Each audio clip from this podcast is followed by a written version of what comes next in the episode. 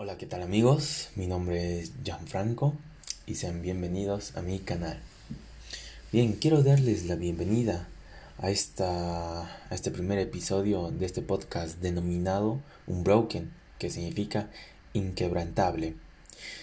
Bien, eh, esta, este, este podcast va a tratar de cómo llegar a una profesionalidad en las artes marciales mixtas eh, creo que está por demás de decir que todo lo que voy a hablar es desde la vista de nuestro país, que es Bolivia, y qué tan difícil es llegar a ese, a ese punto, a la profesionalidad.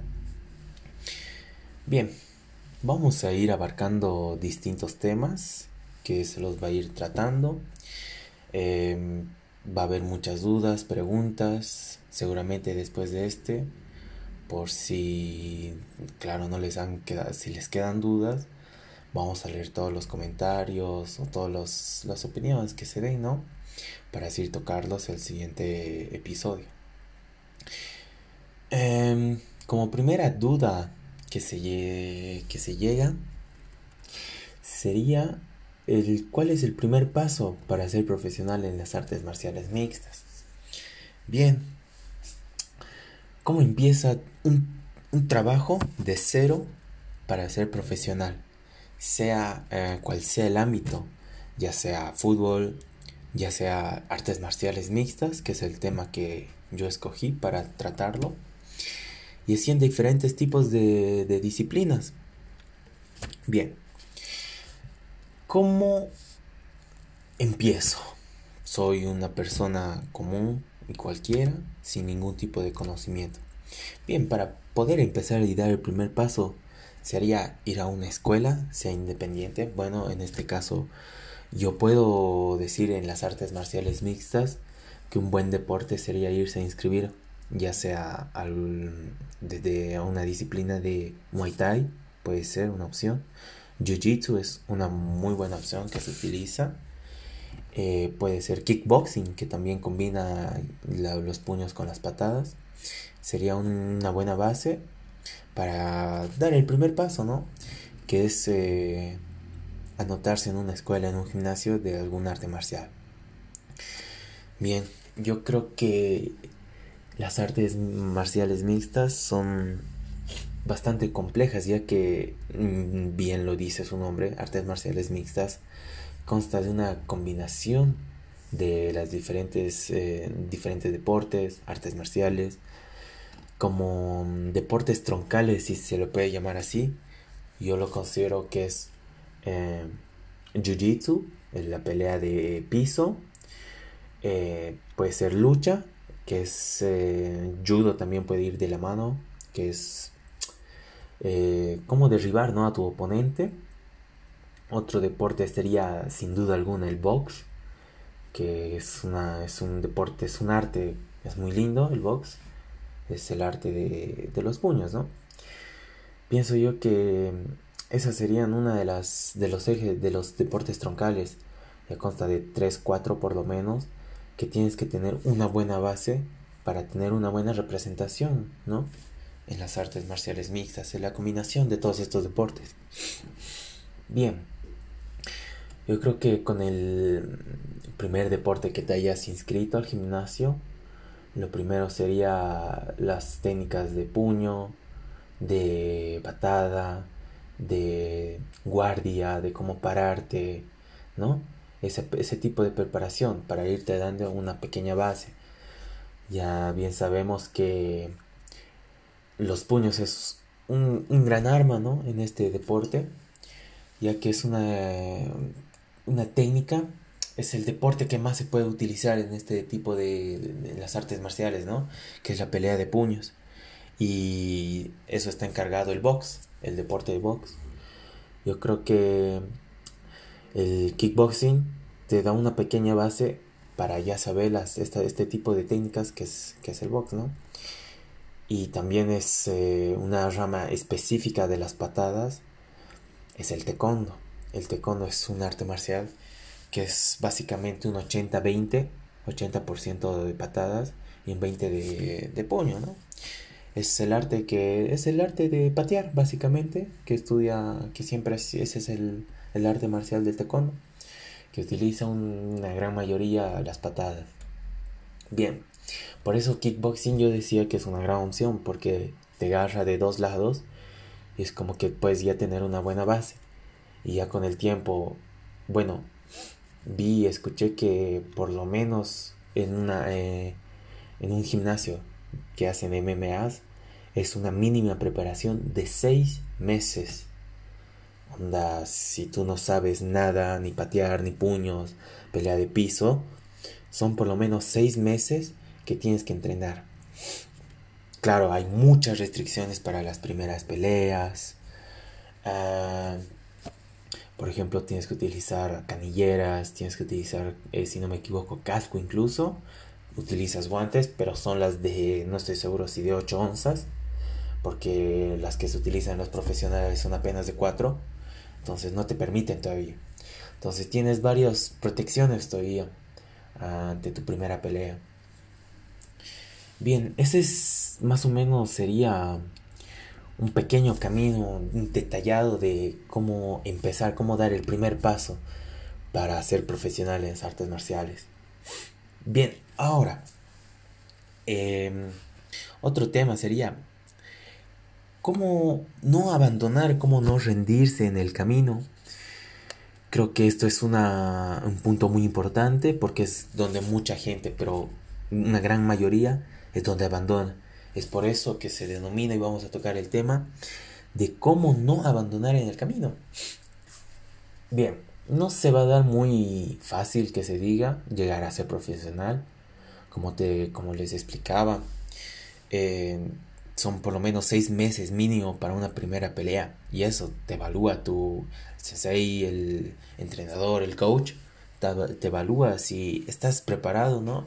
Dentro de esos seis meses son seis meses eh, por lo menos eh, para llegar a una pelea profesional tiene que ser pasando el año pienso yo para dar tu primera pelea profesional no también hay que ver el tiempo de recuperación de, tu cuerpo de todos los golpes y todo eso no se recupera en una semana.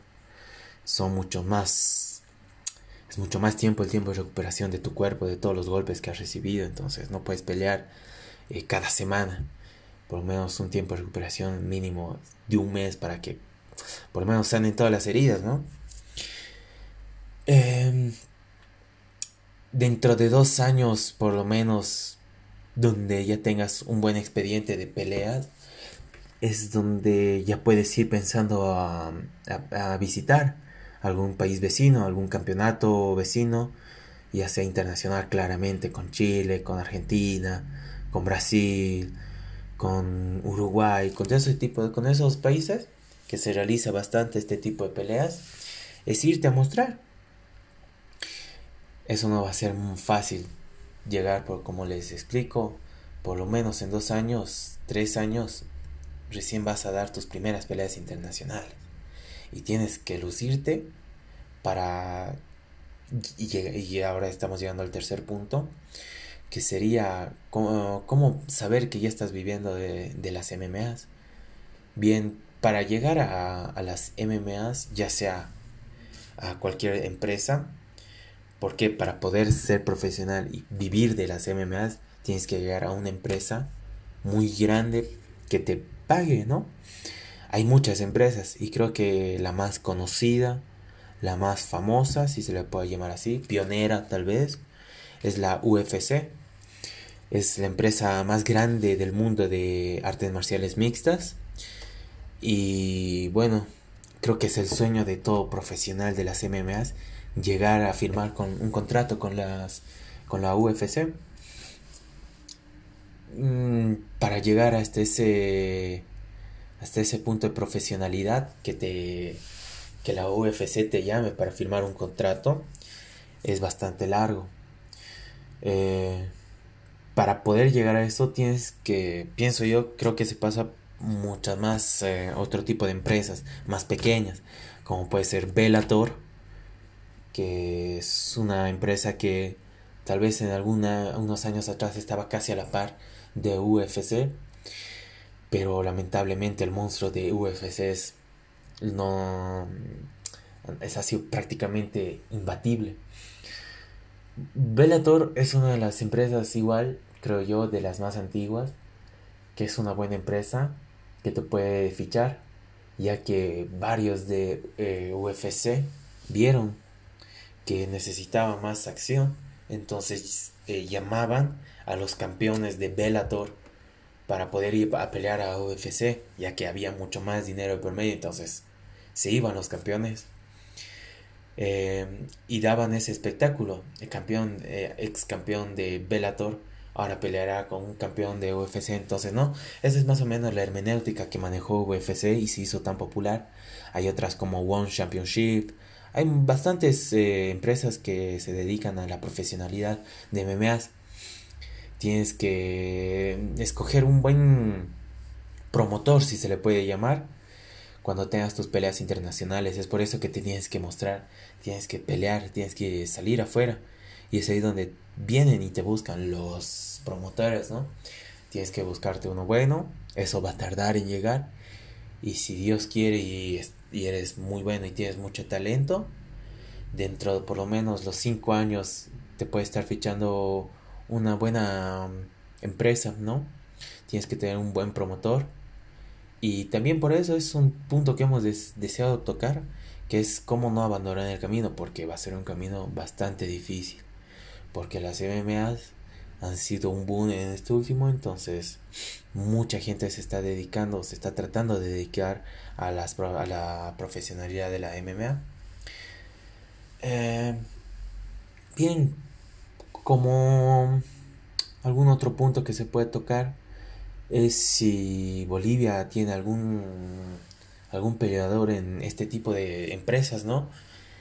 Lamentablemente creo que no hay ni uno ni un representante boliviano en las MMAs, ya sea la empresa UFC, Bellator, One.